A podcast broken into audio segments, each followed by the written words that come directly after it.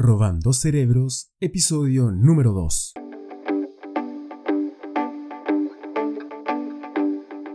¿No tienes tiempo para leer contenido interesante, nutrirte de ideas nuevas e inspirarte con la cantidad enorme de información que hay en Internet? Bueno, Robando Cerebros es un podcast dedicado a sustraer columnas, crónicas, entrevistas o artículos de diferentes libros o medios digitales directo a tu oído.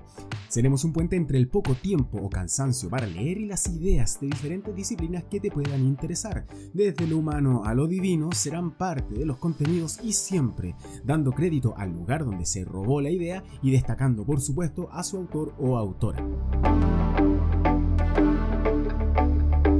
A continuación robaremos un artículo de la revista Paula de Chile, escrito por la periodista y comunicadora Andrea Hartung. Nos habla de los beneficios del mindfulness en tiempos de cuarentena. Esta publicación es del 20 de junio del 2020 y se titula Aprender a vivir en el presente. Wellness es un concepto que gira en torno a encontrar un equilibrio entre la salud física y emocional con el objetivo de conseguir bienestar general. Algo que sin duda puede resultar difícil en medio del contexto actual en que la ansiedad, el estrés y el miedo son sentimientos habituales. Pero la práctica del mindfulness o de tomar conciencia del presente es un arma sencilla para vivir el momento con calma y paz. Hay una parte de nuestro modo de funcionamiento previo a la pandemia en que el proyectarnos tanto hacia adelante se estaba robando nuestro presente. Hay que volver a recogerse para saber que siempre se puede dar sentido a uno mismo. Y eso tiene que ver con nuestros sueños y nuestros ideales, postula la psicóloga de la clínica alemana Solange Anuch. La psicóloga explica que para encontrar ese sentido que muchas veces parece esquivo, hay que fijarse en las pequeñas cosas que se dan en el día a día, pues aunque nos gusta hacer planes y proyectarnos en el futuro, la vida ocurre en el tiempo presente. Aún así, muchas veces dejamos que se escabullan por nuestros pensamientos relacionados con discusiones o penas del pasado o por ansiedad y miedo a posibles escenarios futuros. Hay que darse cuenta de la riqueza de regar una flor, oler los alimentos que preparamos o ver una película.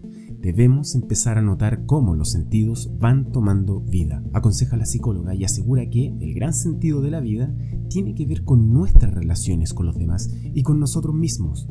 Esta es una oportunidad para encontrarnos los unos con los otros y darnos lo que no nos habíamos dado el tiempo de entregar. La importancia del vaso de agua. Carolina Geldres es antropóloga y psicoterapeuta transpersonal y a través de sus terapias invita a tomar conciencia del presente, tomando en consideración lo que se está haciendo en el momento, cómo eso hace sentir física y emocionalmente y darse cuenta de la experiencia que se está viviendo. El mindfulness no es otra cosa que aprender a llevar nuestra conciencia al presente, que todo lo que realicemos puede ser observado, pensado y sentido a través de estar aquí si estoy comiendo, lo hago teniendo conciencia de lo que estoy comiendo, a qué sabe, con quién lo estoy compartiendo, explica. Al igual que Anuch, Geldres postula que en el contexto de la cuarentena y la pandemia es aún más importante llevar la conciencia al presente. Lo que hace el encierro y relacionarnos a través de lo que significa la cuarentena es tener contacto constante con quienes nos rodean y con el espacio en el que estamos.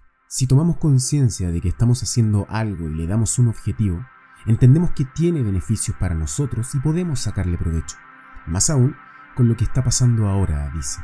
Lo primero que tenemos que entender es que el presente nos permite tener un espacio de autoobservación y al tomar conciencia de lo que está ocurriendo afuera, también adquirir conciencia de lo que ocurre internamente para tener esa amplitud de mirada de entender el contexto y cómo nos sentimos en ese contexto, dice la terapeuta.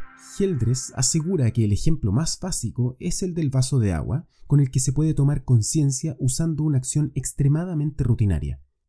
Lo primero es conectar todos los sentidos, porque no hay nada más real que lo que tus sentidos te pueden entregar. El ejercicio es simple. Hay que tomar el vaso y tomar conciencia de que hay un líquido adentro que tiene un olor específico que se ve de cierta forma, que se siente de cierta forma en las manos. La invitación es notar si se siente fría contra la garganta, si es que tiene un sabor dulce o no, y cómo uno se siente después de tomarla. Cuando estamos siendo conscientes de lo que hacemos en el momento, no hay pensamientos exteriores que vengan a decirnos que olvidamos la ropa de la lavadora o que teníamos que hacer una tarea y no la hicimos, porque estamos con toda la conciencia en una actividad, asegura. Estar en el presente también cuando discutimos. Una vez que se logra hacer conexión consciente con lo que se está haciendo, lo que esto va a transmitir va a ser tranquilidad y felicidad, pues solo estamos usando todos nuestros sentidos. A esto, Heldres lo define como tomar conciencia de la tarea sin llevarla a un plano mental, sino que a lo emocional y sensorial. Una vez que se logra crear conciencia con pequeñas acciones, las personas aprenden a llevar el mindfulness a otros aspectos de la vida, lo que puede ser muy beneficioso. Si una persona lleva esta práctica a las tareas cotidianas, no solo toma conciencia y se mantiene presente, sino que además se pueden extrapolar la práctica al área de las relaciones interpersonales, explica la especialista. Suele pasar que dos personas se enojan por algo y al pasar los días mantienen las acciones propias del enojo, pese a que no lo sientan en su interior y ya lo hayan superado. Entonces, cuando se vuelven a encontrar, conversan o discuten a partir de ese enojo que sintieron en el pasado sin poner atención a lo que sienten en ese momento. ¿Estás realmente escuchando al otro? ¿Estás interiorizando lo que dice?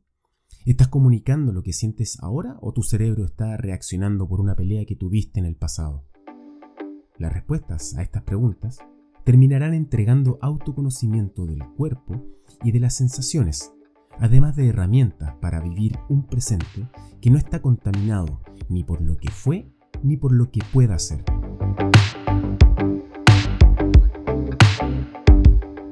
Y este fue el artículo de Andrea Hartung titulado Aprender a vivir en el presente.